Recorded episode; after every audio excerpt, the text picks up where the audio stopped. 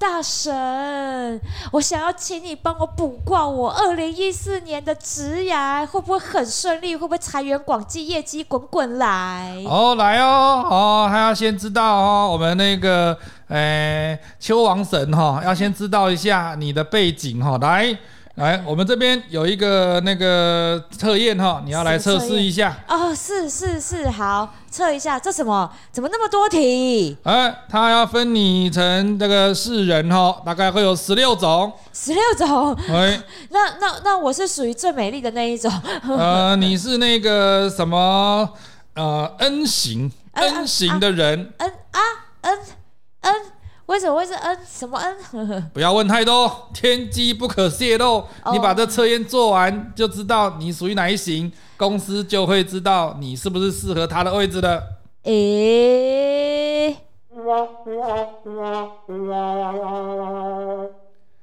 欢迎来到邱王爷庙，邱王爷庙，这我宝贝了，宝贝了，这是有话直说。我是何龙，我是米沙头。我真的觉得应该去开一间庙，哎，我是不是早就跟你说，开庙比我们开课赚钱呢？对吗？对不对？然后你直接办那个旁边要起乩的那种那个协助的，没有没有礼貌。我白莲圣女哦，我以为你是圣水，我以为你是穿肚兜的三太子而已。你才穿肚兜而已，肚子比较像，好不好？我以前在演讲会真的穿过肚兜。哦天啊，谁看啊？我的妈呀！不要伤人的眼啊，好不好？而且还在中山楼，好恐怖！妖兽哦！哇，人不轻狂我少年天哦！我收，我正在收听的朋友们，不要来跟我要照片，我不会给你那个照片的。我那个照片要七月半才能要哦，那才能要。最好是。所以呀，讲师在台上哈，为了舞台效果，什么都得做，你知道吗？哦，没有，没有，没有，没有，我还是有我的矜持跟专业的。没有，我跟你讲，你进公司之前，现在哈有很多职涯的专家或者是一些文章，就跟你讲说，来来来，就像你去那个龙山寺哈，行天宫那个地下街，然后在那边算命的那个姐姐跟大哥一样，他会跟你讲说，哎，过来过来，妹妹妹妹。他一直来，哦，我觉得哈，你以后看起来就是 N 型，还是说你面堂和怎样呢？干什么的？然后你就会说，哎，我们的人的命运哈可以分为这几种，然后呢，不是看手相的啦，要不然就看姓名学的啦，要不然的话就看八卦啦哈，然后西方一点的就唐国师来看星座的啦哈，然后再来中国的话就会看生肖啦哈，啊，你什么都可以看，然后再早期一点春秋战国时代还有看。卜卦的嘛，对不对？就战国时代都出现了。啊，对呀、啊。可是你以为这个东西只有那个东方世界比较多嘛？西方世界其实也是有，像刚刚讲的星座嘛。对啊。那可是我们这一集不是要跟你谈星座跟算命这件事情，而是。然后有没有发现哈？你只要每隔一段时间，职场的这个相关文章就会开始跟你讲说，哎，我们有一个叉叉测验，或者是说你有没有测过？人格解析这一种啦。对，像我们以前录过 DISC 嘛，对不对？啊，你是属于哪一种？对不对？是猫头鹰还是什么的？然后现在又出现一个 MBTI。哦，我跟你讲，MBTI 真的最近很夯，我每个朋友都来问我说，哎，你测过吗？你测过你哪一型？我就说，呃，我有测过，我测。测过好多次，但是因为这个英文字母超过三个，我真的不记得我是哪一型。他哦，这个测验其实我们这一集没有要跟你讲这个测验是什么。没有。我觉得现在这个年代哈，比比如说我们 AI 有这么多，有 ChatGPT，然后有 Bard，还有或者是有其他的 Notion，这几个都有他们的那个 AI 的回答。其实这个部分在二零二一年之前就应该已经出来了，所以你去用它去查询它到底什么东西，应该会比我们节目上一个一个跟你说还要来的。仔细一点，我们只是比较好奇的一个现象是。我前一阵子跟我们家的演讲会的会友，然后我们就请了一个我们前会长回来讲关于说人资这部分的议题，然后有一个他讲的一个其中其中一个主题就是在讲薪水的谈判，你怎么跟老板谈薪水这件事情，重要，这好重要。好，然后讲讲讲讲到后来呢，我们就会延伸到出去，就大家就会开始讲说，哎，好像人资是不是怎么判断这个人是不是可以合作，或者是说这个人的个性，哎，对，人性啊，个性啊。或者是他的那个怎么样，是不是合得来哈？如果我们讲的再笼统一点，就是说合不合得来哈。我后来发现，我自己在做招募的或者在做面试的时候，我发现我们的同仁真的很在乎男，男男同仁还好哈，我发现女同仁非常在乎说，他第一个就是你到底会不会认真上班，跟合不合得来，他会先选合得来的，合不来的。哦，对。对，我不懂哎、欸，我就很生气的跟我老板讲说，我是来这边上班的，我不是来这边结交姐妹淘的耶，兄弟党的呢，合不合得来？你合不来，你还是要上班呐、啊，你合不来还是要工作啊。可是我跟你讲，很多人不这么想啊，他就是觉得说，天哪，我在办公室的时间比我待在家里面跟我家人相处的时间还要多，啊、那我在家里面都已经到家庭失和了，我在办公室里面难道就不能有一点同温层吗？可是同温层完了之后呢，然后就觉得说。啊，我不会做这个，那好，我们一起来面对。好，你好辛苦哦，这样哦。没有啊，啊，东西还是做不出来，然后全部集体跟老板讲说，老板他做不出来，他有原因的，因为他很可怜呐，那怎么样？然后我们都有帮他，怎么没办法呀？哇，对我跟你讲，我就开始翻掉三百白眼。真的，我真的觉得为什么呃，很多人，但是我跟你讲，很多人真的是以这个为为目标在挑人的。可是真的有准吗？就像你今天就哎，因为我真的把它当成像算命一样。那可是有的人就跳出来说没有，这有心理学的根据，这有那个那个心理计量的这一种根据哈，是有科学的根据的。是啦，因为我们从行有吗？行为学，我觉得 DISC 跟这个。M B M B 什么来着？你看很难记，对不对？是不是很难记好不好？好，超过但英文字母太长了。好，反正不管，我觉得很很多很多很多的心理测验，然后只要讲到人格解析，其实它都是从人的心理。跟生呃跟那个行为，对，就是言行举止啦，对，它是从言行举止来做分类的，所以其实你看像这一个 MBTI，它其实分成那么多类，是不是还是按照人的行为、思想、逻辑跟态度，然后它来来做一些区分？是，对啊。可是我觉得很有趣的一件事情是，我们刚刚故事还没讲完，嗯，然后呢，因为我们那个请来的这前会长哦，他事实上是国内外的那个人资的工作，他都有做过，嗯，所以他就跟我们。讲了一句耐人寻味的话，他说他在美国很少听说人资会拿这些东西来做一个判断的主要依据。这假的？是，可是我觉得有可能是公司不同了哈。嗯，因为我们现在看到的资资料显示，就是说有部分的，他以前写说部分企业人资会把它纳入面试的范围。可是我好，那我们两个现在就来呈现两派嘛，哈，有的是支持这一个的，有的是不支持的。我个人是觉得，就像星座一样，它是参考。如果你真的哈，我就不相信。各位听众朋友，你现在啊摸着你的良心哈，然后回想你历任的男女朋友，或者是历任的老公，哎，历任老公，你好，你你你你是你不要把自己的隐私给暴露出来，你历任老婆就对了，不是。历任老公老婆很奇怪，感觉好像他结过很多次。婚，我的意思就是说，你曾经相处过的暧昧的伴侣，或者是男女朋友，你发现一件事情，就是说，你有时候看着那个星座，比如说这个东这个人就是跟你不合，嗯，可是你偏偏还是跟他在一起很久啊。哦，对啊，啊，你那你像你回归到工作上来，那个你说感情上面不准，那你回归到工作上来就说，哎。啊，那那个摩羯座跟那个什么哦，这种什么双子座啊、射手座不合，所以在聘人的时候呢，摩羯的主管就要摒除掉这些，就是来的时候一定要写生辰八字、出生年月日嘛。对啊，有啊。那可是我就碰过一个很恐怖的状况。嗯。星座跟星座中间有没有一个有一个日期是横跨两个星座的？很像比较少了，就是刚好接近，就是刚好在那两个接近的相相接触。比如说，啊、因为我不记得日期哈，我举个举例而已。嗯、如果你比我熟星座的，你自己去看。比如说，如果是假设是什么五月十九跟五月二十，假设十九是 A 星座，二十、嗯、是 B 星座，嗯、你刚好是二十的话，你到底属于 A 还是 B？B 呀。可是我的朋友告诉我说，他会有可能会兼具两边都各占一点。怎么说？哦，我跟你讲，这就是不一样的星座学派。这个讲起来又要开另外一集节目了。这这我们哪天我们直接访问唐国师，你觉得如何？我想，其实不管是怎么样啦，我觉得呃，人的个性是这样。其实。像我，我也是一个蛮相信星座的人，然后会常常在听唐国师的节目，你知道的。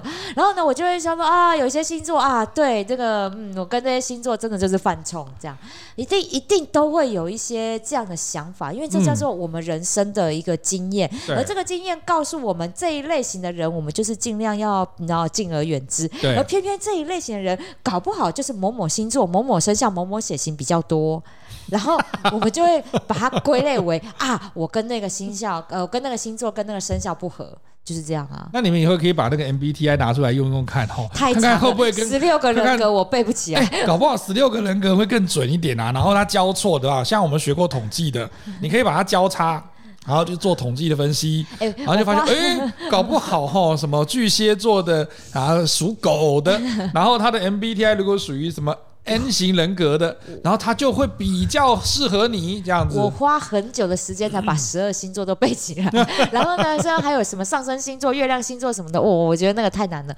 其实，其实我觉得统归一句话啦，我觉得。这些呢，这些心理测验或者是这些占卜，它都是帮我们做一个归纳，人格上面人格行为的一个归纳，是不觉得吗？嗯。所以，当我们我我其实，在上课的时候，比如说像我在教顾客服务好了，为什么我会说我比较擅长 DISC？嗯。第一，它简单，然后大家记得了。再来是，其实我们就。重点要去察言观色，嗯，我们要先去分辨一个人他是属于哪个类型的时候的前提要件，就是你得观察他，他有哪些言行举止，你才有办法把它归类到他是哪一型嘛，对不对？可是你有没有想过，为什么东方世界的人特别爱这个？啊，就你不是从生肖，要不然就星座，要不然就看八字，哦、要不然就是看面相啊，比如说什么下三白的啦，哈，或者是鹰钩鼻的啦，哈，或者是脸上怎么样的哪颗痣的啦，哈、啊，对，或者是姓名啊，哈，你这么相信这个东西，可是我觉得西方世界，如果假设有一部分人还是信的哈。可是，就像我的那个前任会长讲的，就是说他好像很少听过美国的企业多数做这件事情。原因是因为，虽然心理学哈，就像我们刚刚看到的那个 Myer Briggs 这个他讲的 MBTI，就是 Myers-Briggs 他们做出来的这一个测验哈，嗯，它其实是很早期，在一九二零年的话就已经发展出来了，然后一直逐步修正，修正到现在的话是世界上最有名的这个人格评量的之一啦。可是为什么东方世界很爱玩这个，你知道吗？因为我们太爱写作业跟测验了。哦，你 真的，你真的没有拿测验，对，你没有一个成绩跟归类的时候，你真的觉得很受不了呢。就是大家喜欢为一个人上个标签，为什么呢？你你不能够直接从这个人本身去评估这件事情吗？他觉得都不准，你自己都不相信你自己的眼睛、耳朵跟嘴巴。这样子讲，这样子讲来，是不是？你看，像我们，我们从中国古老开始就有科举制度嘛，是，然后就会考试啊什么。可是我好像的确没有听说过欧美国家，就以前欧洲的文化里面有这种科举制度。就是要考状元啊，考什么？好像没，还是有考试啊。比如说他们考那个，像你看那个 Catch Me If You Can，他不是里面会参加那种地方像考律师的，还是有。哦、然后考什么清那个会计师的还是有啦。哈。就是看他的属性行业不同。可是我现在讲的是说，你去应征工作的时候，他要叫你写这样子的一个测验，不管是他是 MBTI 还是那个 DISC，他就是要给你打标签啊，他就要把它分类为哪一种。可是。分类完之后，我觉得哈，就像我有些朋友，他很反星座这件事情的原因是一样，他觉得你还没有认识这个人，你光从他的出生年月日，然后去评断这个人应该是怎么样子的。比如说金牛座就一定小气，然后天秤座一定就是爱美，然后就是直接爱形象，然后都每个人都蛮好，然后射手座就花心屁啊，不是。突然情绪来了，好像 就是他会一直有一个刻板印象跟标签化，在认识这个人之前，对啊，所以我有些朋友就跟我讲说，我不愿意跟你讲我的出生年月日，是因为我觉得你要从我这个人上面去观察我是谁，而不是用那个的框架跟标签来框住我。因为我觉得这个变成是一个。台湾，那大家在我们大家啦，不要只有讲台湾。我觉得很多人都是这样，不管其他的国家也是这样。像日本就很讲血型啊，日本很像我忘记是哪个血型的，是那个大企业最不爱的。那血型也分很多种诶，除了那四种之外，我记得好像还有分分什么 RX 阴性跟 RX 阳性之类的。对啊，对啊，我跟你讲，现在他们都是这样。之前呢、啊，现在应该换换不一样的，但是。我觉得在每个职场上面一定都会有这样的人，因为为什么？如果你的老板迷信的话，他就得跟着信啊。因为我之前就遇过很多老板，他信风水，然后信姓名学，所以我之前面试的时候，真的遇到我老有有一个有个面试官，然后就说：“哦，我们老板看了你这名字，因为你这名字真的取得很不错，好，但是呢，笔画上来讲怎么样怎么样？”我想说，嗯，我来应征工作，我为什么开始要叫我感觉要叫我改名一样？那你们家秘书应该换一个风水师来担任。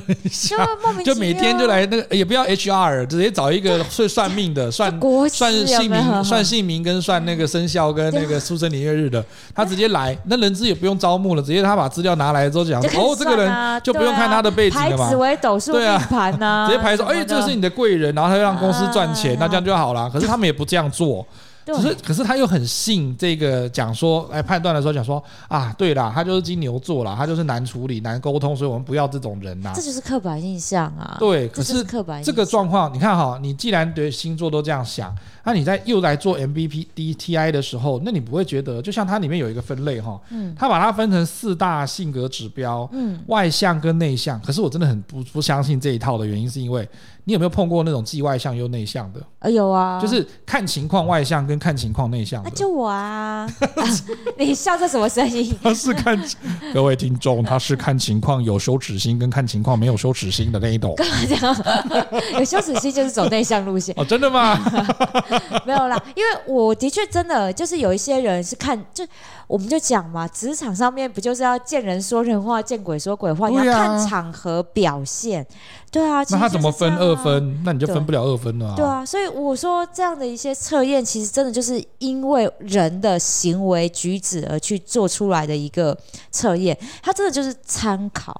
真的就是参考，因为你用这样的方式直接去评断一个你根本认识不够深的人，那就跟我们看人用第一印象看就一样啊。然后这个人好帅哦，我们就会觉得他应该做什么事情都很好。然后这个人，哎呀，长得其貌不扬，他一定做什么事情都很糟。你以上的言论就是天秤座的观点，你知道吗？哎，你看这不就要贴标签了？对，我就是天秤座是看外貌协会的，对，我就是外貌协会，怎么样？我就只看外表的，对不对？他就会设定这个，可是。好，我要回来讲。那如果撇除掉星座，人本来就对美好的事物跟他整个那个形象，你不要讲说长得好不好啦哈，他来上班的形象，他上班的气质，那个的确是可以后天去修炼的嘛哈。对啊。那现在也流行微整形啊，跟医美啊，所以如果你觉得不好，你也可以去花一点钱去塑造自己，这个都没有关系，因为。不管是你是又演艺人员，还是你今天是上班，它其实都有存在形象这个问题。可是我现在这一集节目想要谈的，不是说你到底遵从哪一个，或者是遵从这个东西有没有错，而是我现在要打破一件事情的是说，你今天如果是做招募的，你做老板的，你做主管的，然后在跟人家相处的时候，你不经意知道他的个资，然后知道他的血型啊、星座啊，或者是年龄。因为年龄也有分，我们之前讲说什么 X Y Z 世代，然后他就他也要分 X Y Z 世代，一定要分什么五六零年代的是一群，然后他一定要把它分群分类，然后给他冠上说他就是什么，哎，需要人家多聆听、多沟通什么之类，然后讲到好像他很难搞。可是我也碰过哈，我必须讲，我们之前节目之前有讲说他们可以分成好几个世代，可是讲真的，我也碰过那种 X 世代的那种长辈。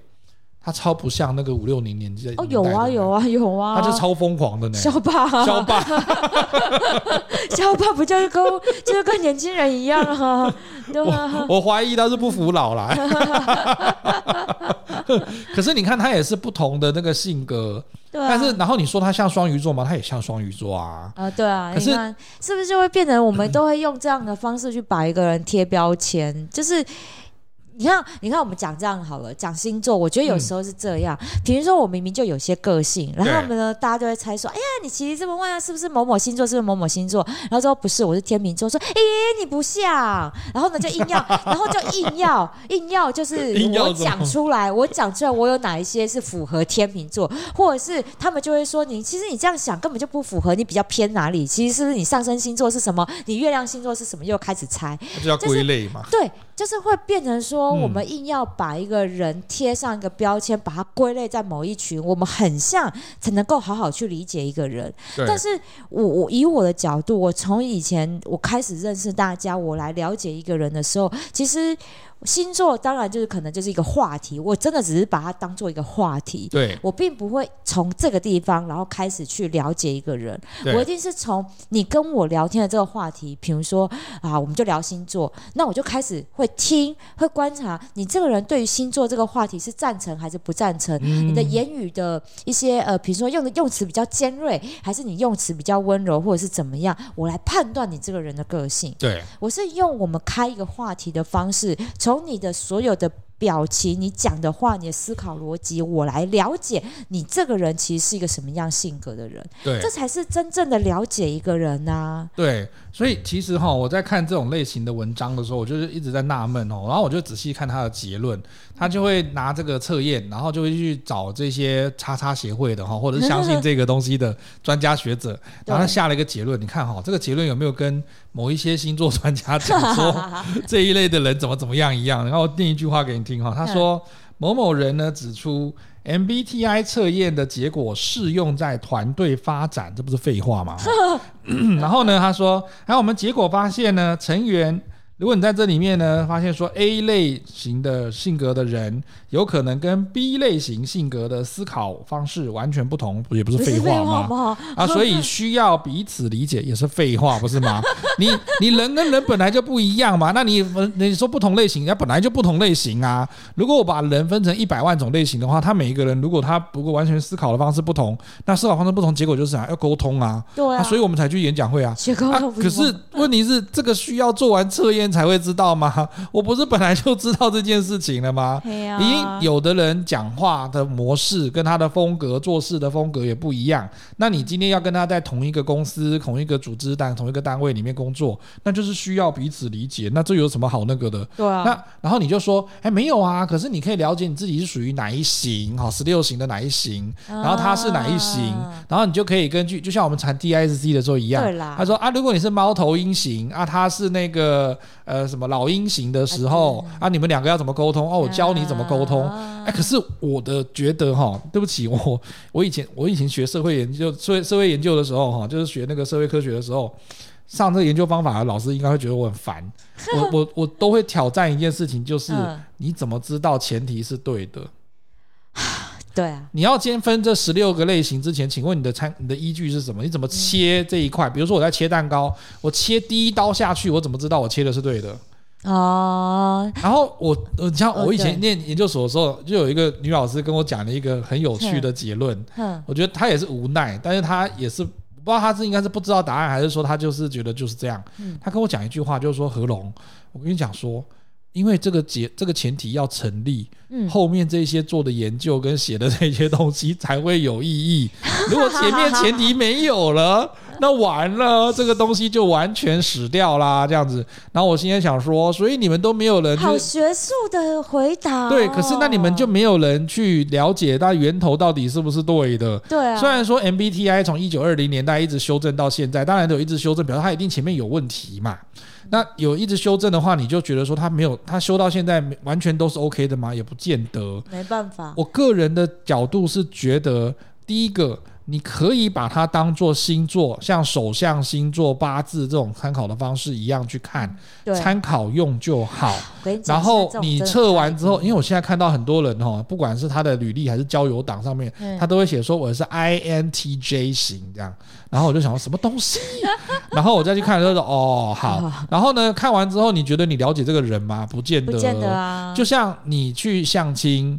那个你找工作跟相亲一样哦，就是对方到底要还是不要，你到底要还是不要，那你怎么会判断？你可能就会想说，哦，那先请那个媒婆拿一些资料来看，就是人资嘛，人资就媒婆嘛，然后来看，对，那合八字，然后就说，哎，跟老板合不合？哎，跟那个合不合？然后哎，长相啊，星座来那个年龄这样。好好，你就讲到这个，我跟你讲，你就算是结婚合了八字，真的就保证不会离婚，能够天作之合，百年好合。这就跟进公司之后，他难道前面合了之后，后面进来就综合吗？对啊，不是啊。可是我跟你讲，然后所以我要讲到今天节目的重点是，我们为什么要挑战这件事情？是因为我后来觉得大家一直喜欢分类，对，呃，原因，你的源头的原因，你为什么喜欢分类？我想问一下这件事情。我觉得，我觉得啦，我觉得哈，呃，我我会讲更更更前面的一一步，就是为什么大家会这么喜欢把人做分类？对，我觉得原因是因为大家都不了解自己，因为这是一个没错，因为因为大家做这些测验，做这些测验的时候是我要先做。对，我是不是要先去测那些题目，然后就啊、哦，原来这个有问这个问题哦，然后呢测出来哇，我是什么样类型？对，然后呢换别人，哎呀，好朋友啊，何龙来测一下，哇，你测出来是这一型，那我就大概知道说哦，你什么题目大概是选什么答案，就是你你懂吗？因为大家不够了解自己，想要透过就是这种测验，我觉得它是一种呃一种。玩弄人心，为什么？嗯、因为我做出来这个测验之后，你会很期待我自己是哪一种类型？哎、欸，好准哦，或者是哎、欸，根本就不准。对，你就会有那种期待，然后你就会一直想要去了解。哎呀，这样的心理测验其实很好玩。我其实也还蛮迷这种心理测验的，比如说。有一些那个 I G 上面啊，或者是很漂亮的那个图啊，就是说哇，这四张牌卡，请你选一张。然后我就哇，默默的我就想说，职涯的部分也有人玩这个，有是不是？那不就跟塔罗牌一样吗？一样，对。然后呢，最近还有一个那个哦，超级复杂的叫人类图，那也很复杂。好，我觉得回过头来就是。大家都因为不了解自己，所以需要透过很多工具来了解自己是一个怎么样的人。对，那这些工具延伸出来就是，OK，我稍微我懂了这样子的一个工具的运用的时候，我就想要用这个工具去评断别人。对。对，因为人都是这样，看别人永远都是看别人的缺点，没错，不会看别人优点。嗯，所以我们就用这个工具开始去评断别人，像是之前我们我们刚刚就有讲嘛，星座星座是最好判别的啊，啊，处女座是龟毛嘛，然后呢，你冒着生命危险讲这句话就对了，然后然后呢，哎，但我不要冒生命危险啊，射手座就是花心啊，这样可以，没关系，我不属于射手座。不承认，所以其实就是因为这样，我们才会，我们为了要去评断一个人，因为我们先不了解自己，有了这工具，我们懂了这工具，就想要拿它去评断别人，嗯、所以就会延伸出来。你像像职场上面人，我们我们进一间公司要面试，先坐在面谈室小房间的时候，就会有一份测验来啊。嗯，就请你先填性向测验。对，然后我就每次我都觉得说，所以呢，我填了性向测验之后，你也不会告诉我我是哪一型啊。对。然后呢，我就拿拿拿着这个性向测验去，然后在后面说，哎呦，这人是这样的性格，看不出来哦，怎么样？哎，我那性向测验，像我懂的人，我也可以乱填啊。哎，对，对你讲到一个重点呢，啊、我以前哈、哦、有一个同学，后来他有一点忧郁症，嗯、然后还是说他有一点那种走不出来的自闭。嗯、那可是他是一个智商很高的我的高中同学。然后呢，他后来去做这种测验，精神科的测验的时候，测出来都正常。看有没有很厉害？我跟你讲，意思就是说，他根本看得懂你题目后面要做什么的时候，你怎么样都测不出来。真的，你真的测不出来啦。所以呢，就像我们做过这么多，其实我们在职场上，其实我也做过蛮多的人格测验，就因为他的面试或者是各单位，他们都要写这种东西。那即便说那个单位他有一些呃很好的心理测验的这种背景。他都还是会拿出这些东西来，可是我看那个题目，我就知道你要干嘛的时候，啊、我也可以导向说，我写的那个，他因为他有反向题，也有讲说，哎，你喜欢跟人一起工作，还是你喜欢一个人工作？对，你不喜欢跟什么东西这样，他会这样子。词都会很漂亮哦。对，就是你喜欢独立完成一个工作，嗯、或者是你喜欢团队合作，哎，这词很正向啊，没有说哪个对哪个错。但是因为他们有研发出来的、啊，他是有去挑挑挑琢过那个字眼的。对，所以你知道。比如说，好像我，我就会知道说他这一题要问的是什么意思嘛？你就喜欢自己一个人独立独揽，还是你都喜欢找人团队合作嘛？这很简单。那我就开始推敲啊，我今天应征的工作，我有没有对这个职位很了解？如果我很了解这个职位，他就是一定会要到跨部门合作，我就一定我就填团队合作，对啊，我就选团队合作就好啦。明明就是我 一个超，我就是一个超讨厌团队合作的人，但是我为了要这份工作，那我就是。就解除掉，那你结果呢？你因为这样子测验而来的人，因为你不是用你实际的面谈去了解这个人。对，比如说，好，如果我今天用面谈，我要了解一个人喜欢团队合作，还是他习惯独来独往，那我们就可以用一些方式嘛，请他说说，哎、欸，何龙啊，那你之前呢、啊、有没有过一些工作经验是跨部门合作的？对，那可不可以分享一下，那你跨部门合作的那个专案是什么？那我就这个各位听众，以前哈，嗯、我觉得我这一集好像在那种像人家那种打破迷信的那种科学节目，有没有？啊、就是这这一个一个跟你讲说 这个不准，那个错的，那个是那个是迷信。来，米扎德刚刚讲的这件事情，在这五十年前，在五十年内，或者是甚至一百年内，以前我们在面试的时候，的确会用一些，比如说你像现在还是会看到经理人或者是商业周刊会有一些文章会告诉你。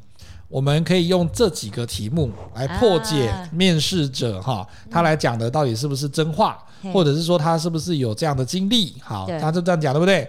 然后讲不够的时候，他怕你不相信他，或者是觉得没有公信力，他就会开始讲说贾博斯都会问什么问题，然后特斯拉的总裁会问什么问题，然后呢，那个谁谁谁哈，什么总裁他会喜欢怎样？张忠谋会讲什么东西？你看，你去看哦，他的文章大概都是走这个脉络。对啊，他先讲说，哎，那个面试的时候问什么东西可以达到你想要的效果，哈，先说服人资。啊、然后呢，后来发现说，他觉得说，哎，没有啊，你这样讲我也不知道是谁。然后呢，他就后来讲说，某几个知名公司的 CEO 的时候，就想，哎，真的耶，可以也可以耶。然后或者是说，有的人就问说，哎，为什么那个人孔盖会是圆的，不是方的，不是三角形的？这种问题又拿出来，Google 的嘛，哈，或者是那种什么外商公司的那种题目，就是说。一根针如果掉到大海里面去，你怎么捞出来？这样子。我跟你讲，问问这个问题，我真的觉得，我真的觉得不需要。你你不要紧张，我还没讲完。我我现在讲的就是，我很觉得这个很像。你今天在做人资的这个角度，或者是在做这种公司的面试，或者是分析人的人格的时候，真的很像是民俗疗法，或者是那种迷信，知道吗？在我的理解，因为我们学科学的，所以我的理解的程度里面，我都觉得你们真的是很迷信。嗯，因为第一个。如果我没有这个权威，我这个文章里面不是讲张忠谋讲的，不是讲贾博士讲的，那你就说我问什么问题？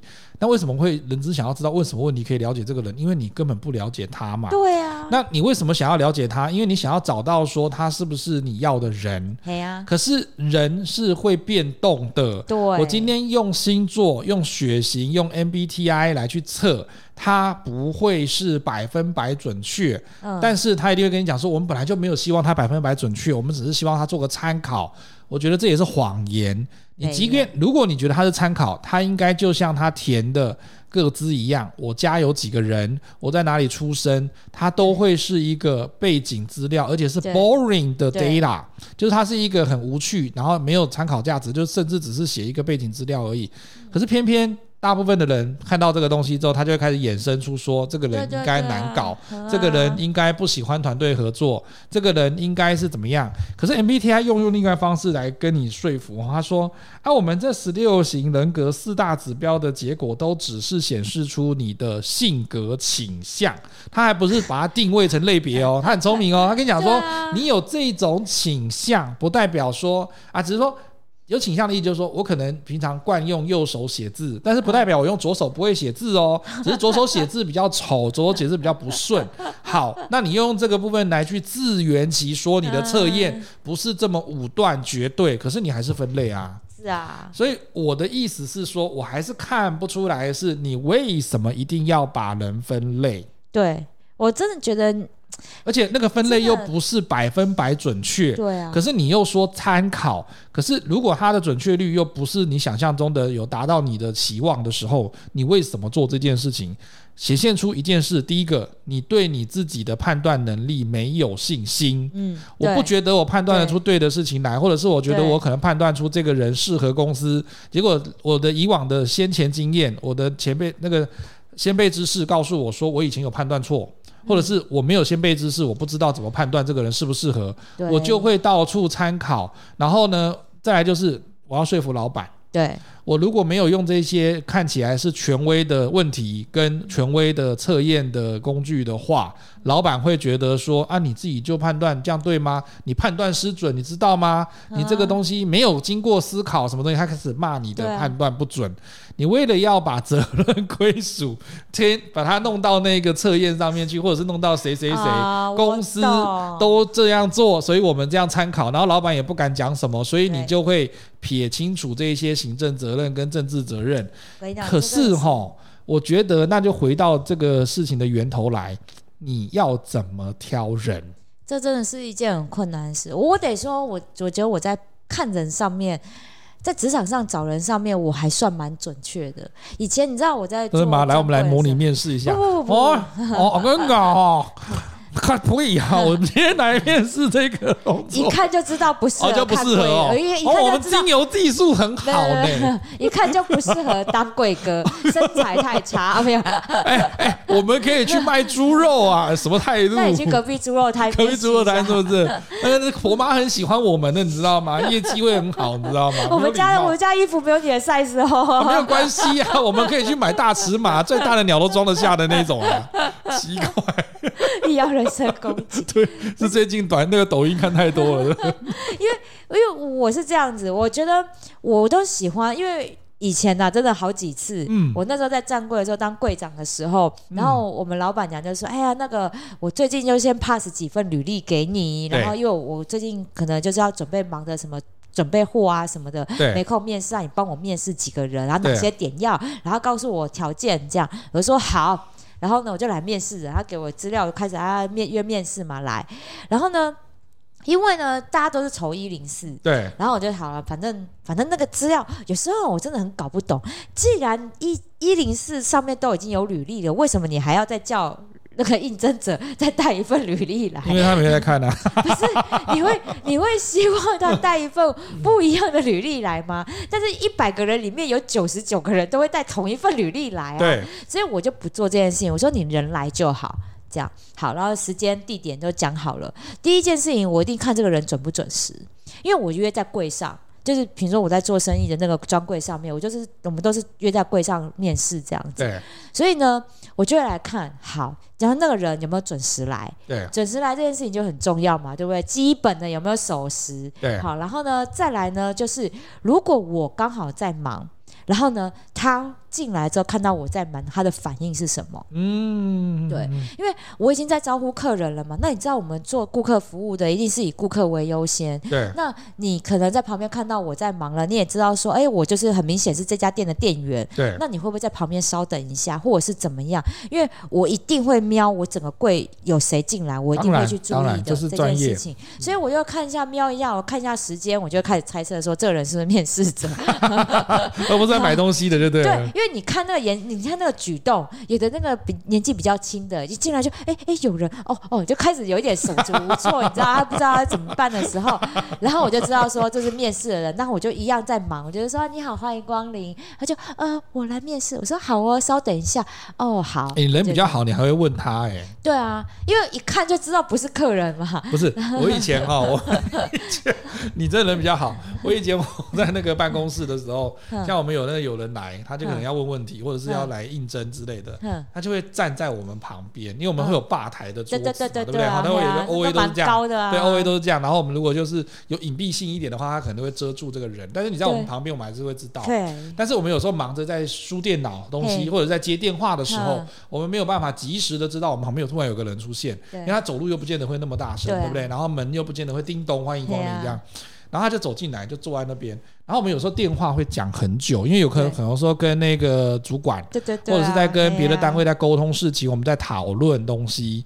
那我们可能约的时间到了，我们也知道，可是我们是叫你来办公室。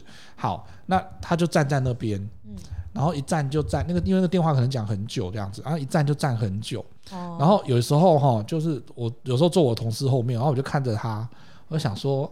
啊，就像你讲的，年轻人就在那边，他他他就他就不会不敢讲话，就嗯，对啊，然后他就站在那边，然后就是当然也不敢不敢这边 哦哦，可是我也碰过，我也碰过之后之后的有，我有碰过什么那么赶时间的哈，有，真的也没礼貌，我们也碰过，当然这就不会录取，可是我们就碰过那种都不讲话，站在旁边，然后就很尴尬，一直笑，然后就一直在那边等，一直在那边等，然后甚至哦，我同事已经把电话挂了，然后再 key 东西，嗯，然后他还是在那边等。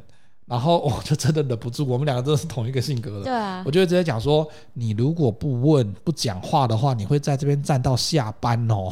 你都不讲话，人家哪知道你来了？你哪知道你要做什么事情？对啊。他如果不是。那如果真的是我们到会议室去正式面谈的时候，当然会我们会准备好时间，然后准备好会议室的那个空间，然后直接到时间的时候进去。可是如果我们只是说请你来，然后我们来找个时间谈一谈，没有做那个，那你到的时候你应该可以先问一问吧？对，说哎不好意思，我找谁？然后我可是你你跟我都是比较好心，我们都会先直接去问说，哎欢迎光临，或者是说哎你来有什么事吗？这样我们都会先问。可是现在很多都不问，他就一直站在那边。后来我就问他们，就说。你们为什么站在那边都不讲话？他就说啊，因为我好像觉得你在忙，所以我不好意思打扰你。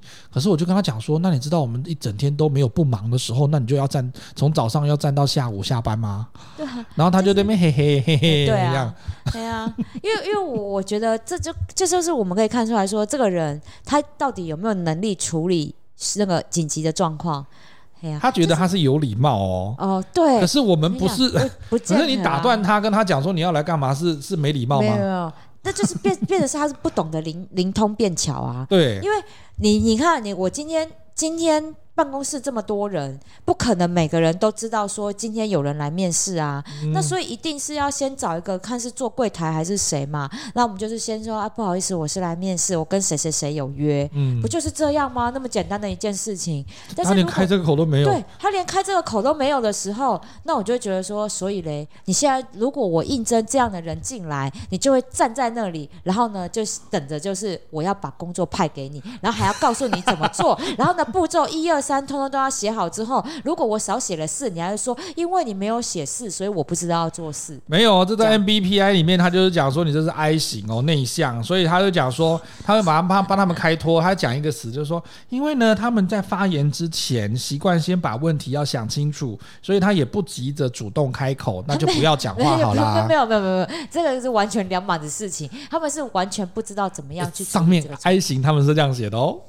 所以我就跟你讲说，我今天没有要诋毁这个测验，我也没有要诋毁所有的判断的这种人格测验，而是我觉得你今天在用这些人格测验的时候，你是不是真心参考，还是你根本就依赖着这样子的东西来判断人？对，我觉得人其实是会转变，他会成长，他会改变的。太多出生的时候，如果他是难搞的处女座，他你说他后面会不会因为他成长背景，比如说他爸妈是一个非常爱爱好自由的？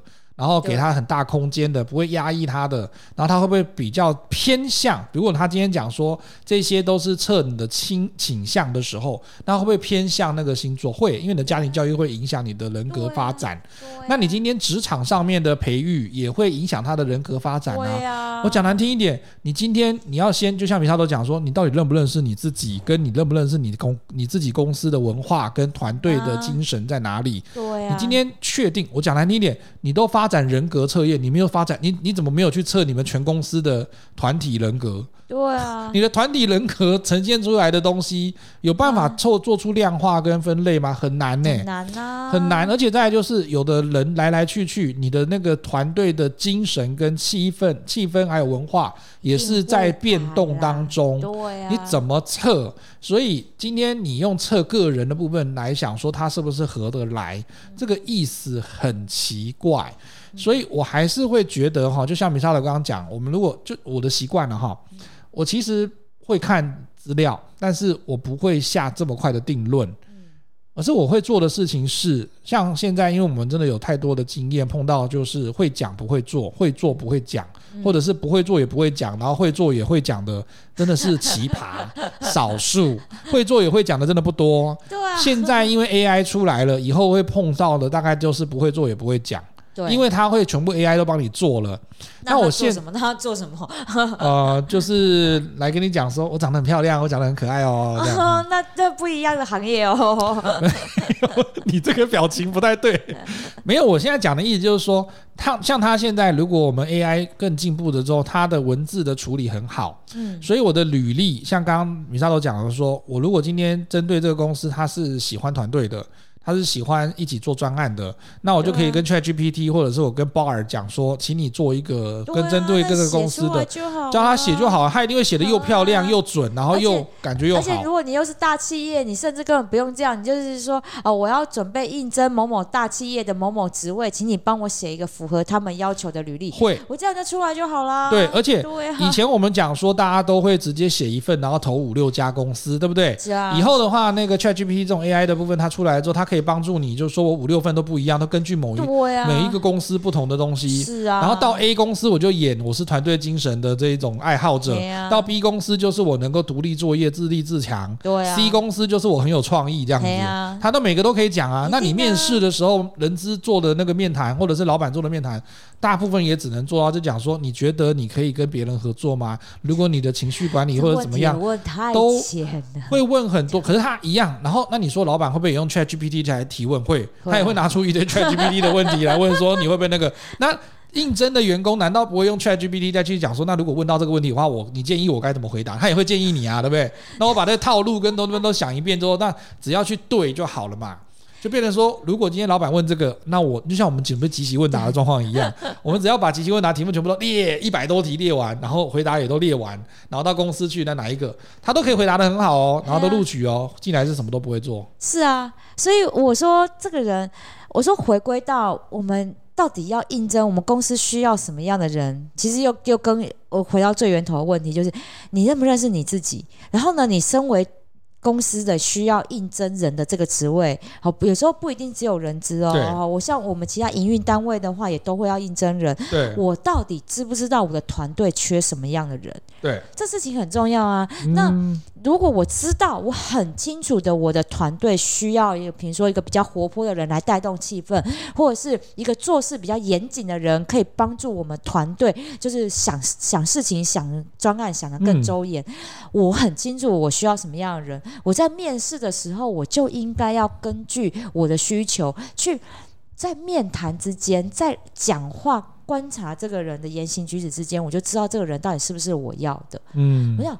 技能这件事情，我常常在那种企业内训里面，我常常讲，技能这件事情很好培训，但是态度跟思考逻辑这件事情是很难培训出来的，因为这个思考逻辑还有他的态度这件事情，跟他的生活背景啊、生长背景都有很密切的关系，这东西很难调整，很难教，不是不能调哦，是很难调。那我需要花费这样的时间成本去调这件事情吗？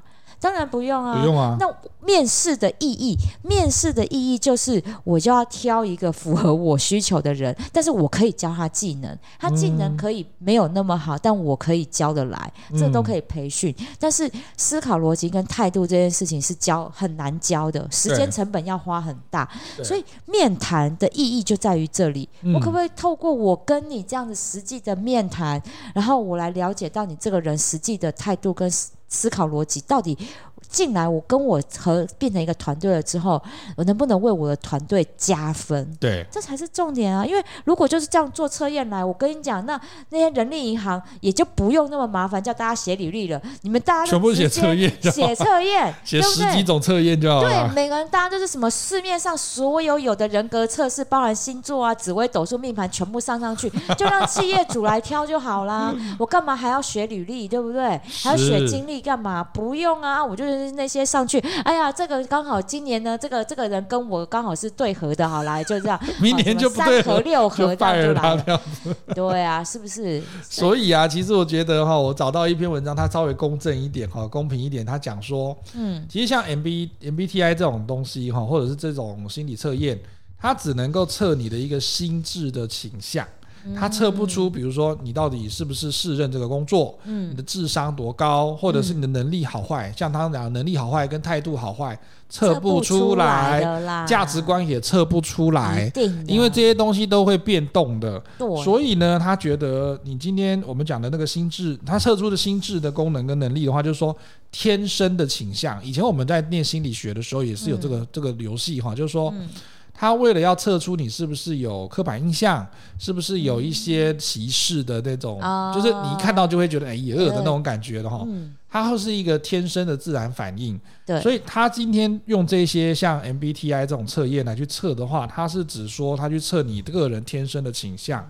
比如说，有些人就习惯用逻辑去分析事情，看到一些资讯，他就想要把它按那个收藏嘛，哈，把它整个收集起来，然后整合起来。那有些人就是觉得说，他比较倾向于情感，然后比较人家讲就说，哎呦，我就跟你讲就这样嘛。他讲说你就挺我嘛，啊、然后他就讲说好啦好啦。他因为情感面而受容易受别人影响，他就会测得出这件事情来。可是我觉得最后这句话在这这集的节目尾巴要讲一个非常重要的点。嗯、你得到这些不管是哪一种性格测验、人格测验测出来的结果之后。请你不应该替自己或者是替别人贴标签，真的，因为这些测出来的结果，只有在这个人他什么，他应该有一个情境哈，他的是在处，对，在于说他处于。最自然、最放松的情呃，放放松的状态的时候，嗯、他才会用倾向来去做这样的思考，嗯、这个才叫做性格的本质。嗯、可是为什么说一定要在最自然？因为你在公司上班的时候，或者是你在面试的时候，他不，不是最自然的状态，最放松的状态。你怎么可能在这里最放松？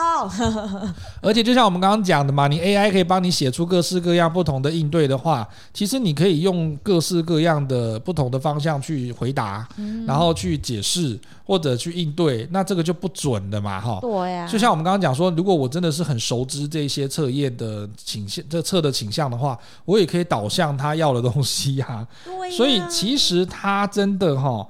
你不见得每一个事情都可以像他这样一分为二，二分法，或者是分十六份。嗯，他这个东西真的是一个你的参考依据啦，哈。不管你今天是相信星座的，还是相信生肖的，还是相信哈，今天拿那个生辰八字去那个王爷庙啦，哈，给人家去对一对，说他到底适不适合当我们的员工的啦，哈。你现在听起来很荒谬，但是事实上，如果你相信星座，相信这些测验过于。过于的这一种过依赖了，依赖的时候啊。嗯那的确，你真的就走向迷信这一道了。但是我觉得它还是有一个参考的价值。我们没有要推翻所有的这种像什么生命灵数，或者是这种性格测验的这种呃方向来去做分析的。它是很好的工具，是很好的工具，很好的工具。就跟你拿着那个水果刀，跟拿着剁刀，你要切东西，你爱切什么就切什么是没有问题的。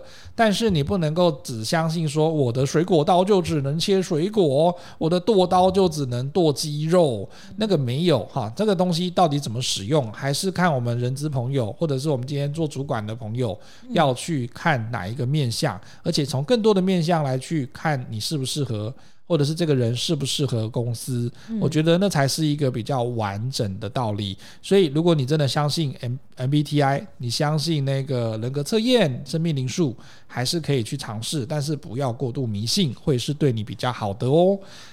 今天的节目呢，我们也会在公布的时候呢，会贴在我们的 LinkedIn 领英上面。哈，我们现在有有话直说的领英，我们在脸书跟我们的 IG 都可以搜寻到有话直说，欢迎大家上去给我们点赞，也可以按分享。希望呢，今天的节目你会喜欢。有话直说，我们下次见喽，拜拜。